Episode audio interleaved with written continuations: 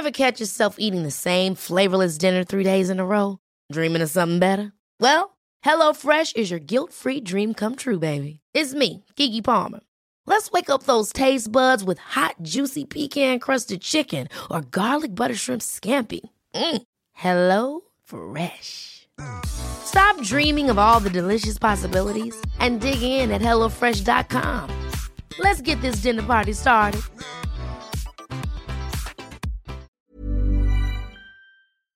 ¿Cuánto dinero tienen los españoles? ¿En qué tipo de activos lo han invertido? ¿Cuáles son sus deudas? ¿Se están enriqueciendo con el tiempo o se están empobreciendo? Veámoslo.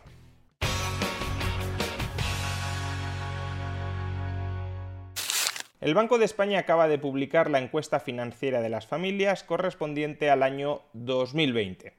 Se trata de un documento que esta institución únicamente elabora una vez cada tres años y que nos proporciona la radiografía más actualizada sobre la situación patrimonial de las familias españolas. Se trata de un documento con una rica base de datos que nos permite conocer cuál es el patrimonio medio y mediano de las familias españolas, en qué tipo de activos lo tienen invertido, cuáles son sus deudas, etc. Vamos a analizar algunas de las principales conclusiones de este documento. En primer lugar, ¿cuál es la riqueza neta mediana de las familias españolas? Riqueza neta es activos menos deudas, por tanto, no vamos a dar únicamente ahora el dato de activos.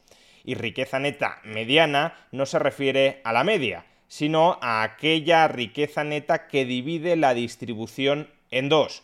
Por tanto, no está sesgada al alza por el hecho de que existan patrimonios muy altos, muy elevados, entre las familias más ricas. Pues bien, ¿cuál es la riqueza neta mediana de las familias españolas?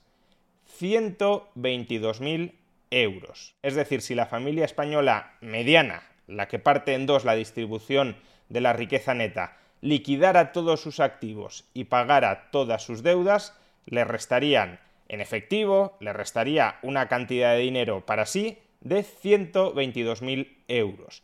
Esta cifra es ligeramente superior a la del año 2017, pero sigue por debajo de la del año 2014 y por supuesto muy por debajo de las cifras que se alcanzaron en el pico de la burbuja inmobiliaria.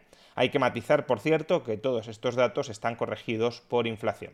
Si tomamos en cambio el dato de riqueza neta media, no mediana, este dato obviamente sí se ve sesgado por el hecho de que hay grandes patrimonios entre las familias más ricas y nos conduce al resultado de que la riqueza neta mediana de España es de 270.000 euros. Una riqueza neta mediana que es superior no solo a la del año 2017, sino en este caso también a la del año 2014, aunque en todo caso sigue siendo inferior a la del año 2011 y por supuesto a la de en años anteriores al pinchazo de la burbuja. Además, la riqueza neta mediana de los hogares españoles como es previsible, crece con la edad, mientras que los hogares más jóvenes, aquellos cuyo cabeza de familia tiene menos de 35 años, apenas alcanzan una riqueza neta mediana de 24.000 euros, los hogares cuyo cabeza de familia supera los 65 años tienen una riqueza neta mediana,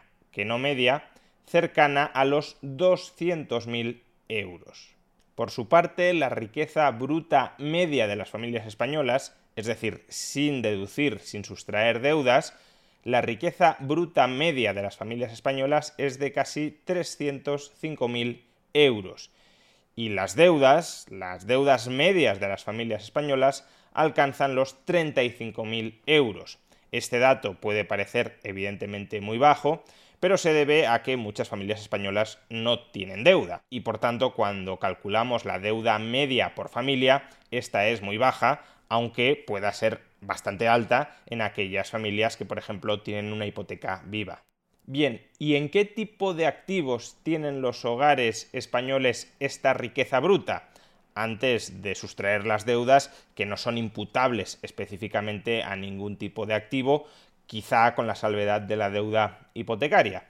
en qué tipo de activos han invertido su patrimonio bruto los españoles. Pues no es ninguna sorpresa decir que el principal activo de las familias españolas es la vivienda principal la vivienda en propiedad en la que reside la familia. Sin embargo, como podemos observar en este gráfico, el porcentaje de familias españolas que son propietarias de su vivienda viene cayendo de manera sistemática desde la anterior crisis económica. Actualmente no alcanza ni el 74%, cuando este porcentaje llegó a superar el 80%. Aunque en este caso, al igual que sucedía con la riqueza neta mediana, los porcentajes dependen mucho de la edad del cabeza de familia del hogar. Aquellos hogares de mayor edad, cuyo cabeza de familia supera los 65 o los 75 años, mantienen un porcentaje de propiedad de vivienda principal superior al 80%. En cambio, y como podemos ver en el gráfico, la vivienda en propiedad se ha desplomado absolutamente entre los jóvenes si durante años anteriores llegó a ser normal que el 70% de las familias encabezadas por una persona de menos de 35 años fuese propietario de una vivienda, ahora ese porcentaje apenas es del 36%.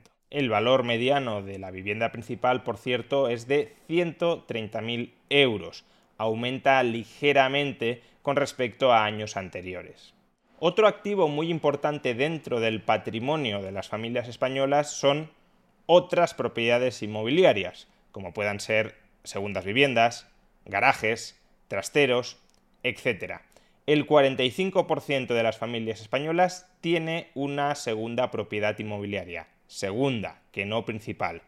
Y de nuevo este porcentaje varía mucho según la edad del cabeza de familia las familias de más de 65 años tienen segundas propiedades en más de un 60% de los casos. En cambio, las familias con menos de 35 años lo tienen en apenas el 21% de los casos. Y como digo, se trata de un activo muy importante dentro del patrimonio de las familias. A lot can happen in the next three years. Like a chatbot may be your new best friend. But what won't change? Needing health insurance. United Healthcare Tri Term Medical Plans are available for these changing times. Underwritten by Golden Rule Insurance Company, they offer budget friendly, flexible coverage for people who are in between jobs or missed open enrollment. The plans last nearly three years in some states, with access to a nationwide network of doctors and hospitals. So, for whatever tomorrow brings, United Healthcare Tri Term Medical Plans may be for you. Learn more at uh1.com. Many of us have those stubborn pounds that seem impossible to lose, no matter how good we eat or how hard we work out. My solution is PlushCare. PlushCare is a leading telehealth provider with doctors who are there for you day and night to partner with you in your weight loss journey. They can prescribe FDA-approved weight loss medications like Wagovi and Zepbound for those who qualify. Plus, they accept most insurance plans. To get started, visit plushcare.com slash weight loss. That's plushcare.com slash weight loss. Here's a cool fact. A crocodile can't stick out its tongue. Another cool fact you can get short term health insurance for a month or just under a year in some states. United Healthcare short term insurance plans are designed for people who are between jobs, coming off their parents' plan, or turning a side hustle into a full time gig. Underwritten by Golden Rule Insurance Company, they offer flexible, budget friendly coverage with access to a nationwide network of doctors and hospitals. Get more cool facts about United Healthcare short term plans at uh1.com. Españolas. El valor mediano de estas segundas propiedades es de 93.000 euros. Recordemos que en el caso de la vivienda principal el valor mediano era de 130.000 euros. Por tanto, estamos hablando cuantitativamente de un activo que casi casi alcanza en importancia a la vivienda principal. Bien, ya hemos mencionado el caso de los activos reales dentro del patrimonio bruto de las familias españolas. ¿Y qué ocurre con los activos financieros? Con las cuentas corrientes, con las acciones, con los fondos de inversión, con los fondos de pensiones, con los seguros, pues que cuantitativamente tienen una importancia muy, muy, muy auxiliar. El valor mediano de los activos financieros entre las familias españolas ni siquiera alcanza los 13.000 euros. Hay que decir que este dato, no obstante, puede estar sesgado por lo siguiente prácticamente todas las familias españolas tienen activos financieros, con lo cual el valor mediano tiene en cuenta familias que prácticamente no tienen activos financieros o que tienen unos pocos euros en la cuenta corriente, mientras que no todas las familias, por ejemplo, tienen segundas propiedades. Y cuando calculamos el valor mediano, solo lo calculamos con respecto a las que tienen segundas propiedades. De modo que ese porcentaje de familias que tienen segundas propiedades ya son familias con un determinado nivel patrimonial y si extraemos la mediana de ese valor patrimonial será una mediana más bien alta, cuando en el caso de las familias españolas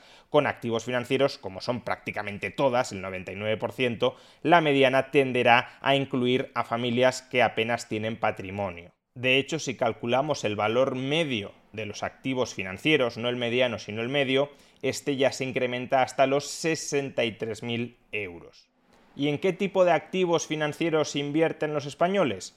Bueno, el 96% de las familias españolas tiene obviamente una cuenta corriente, que computa, claro, como activo financiero, y el valor mediano del saldo en esta cuenta corriente no alcanza los 7.000 euros. El saldo medio, como en el caso anterior, es apreciablemente más alto. Estamos hablando de 22.000 euros de saldo en cuenta corriente. ¿Y qué más activos financieros tienen las familias españolas de manera más o menos general?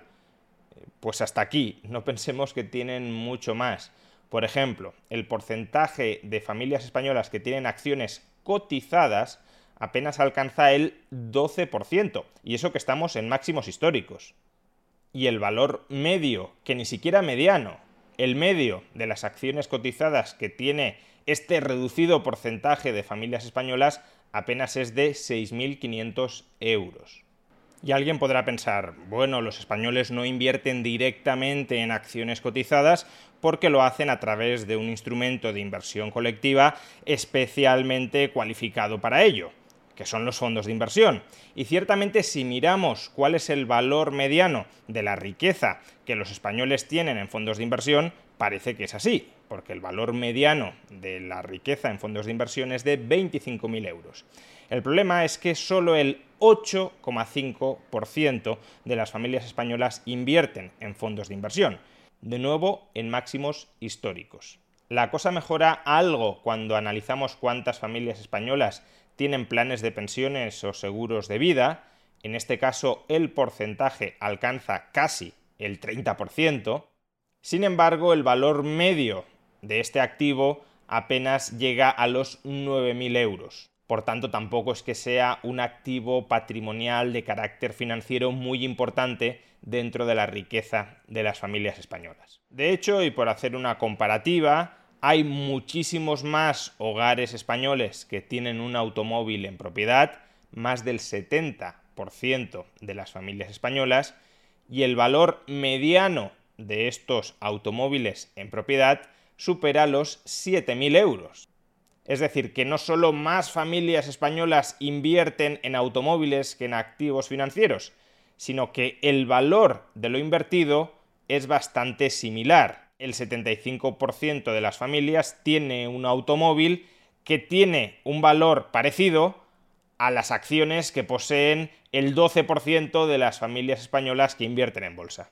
En definitiva, ¿qué conclusiones podemos extraer de la encuesta financiera de las familias elaborada por el Banco de España y correspondiente al año 2020? En primer lugar, la riqueza neta de las familias ha aumentado en 2020 con respecto a 2017, pero sigue estando muy por detrás de la riqueza neta que se alcanzó antes del pinchazo de la burbuja.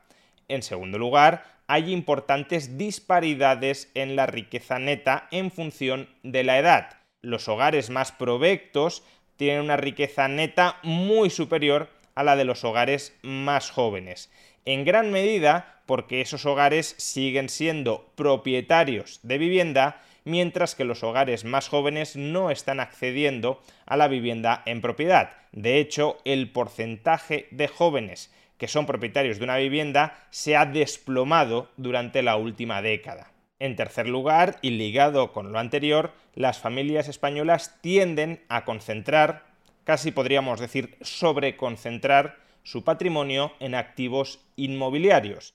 Prácticamente todo el ahorro de las familias españolas se dirige a comprar la vivienda principal pero no solo la vivienda principal, sino también otras propiedades inmobiliarias. Y en cuarto lugar, y derivado de lo anterior, el ahorro de las familias españolas volcado a adquirir activos financieros es muy reducido.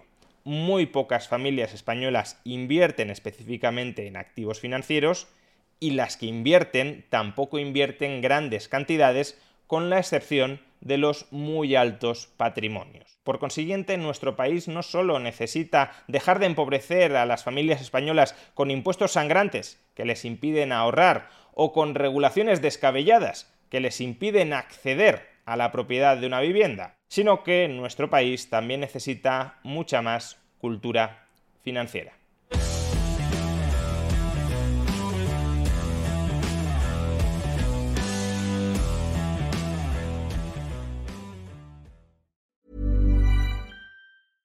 Ever catch yourself eating the same flavorless dinner three days in a row? Dreaming of something better? Well, HelloFresh is your guilt-free dream come true, baby. It's me, Kiki Palmer. Let's wake up those taste buds with hot, juicy pecan-crusted chicken or garlic butter shrimp scampi. Mm. Hello Fresh. Stop dreaming of all the delicious possibilities and dig in at HelloFresh.com. Let's get this dinner party started.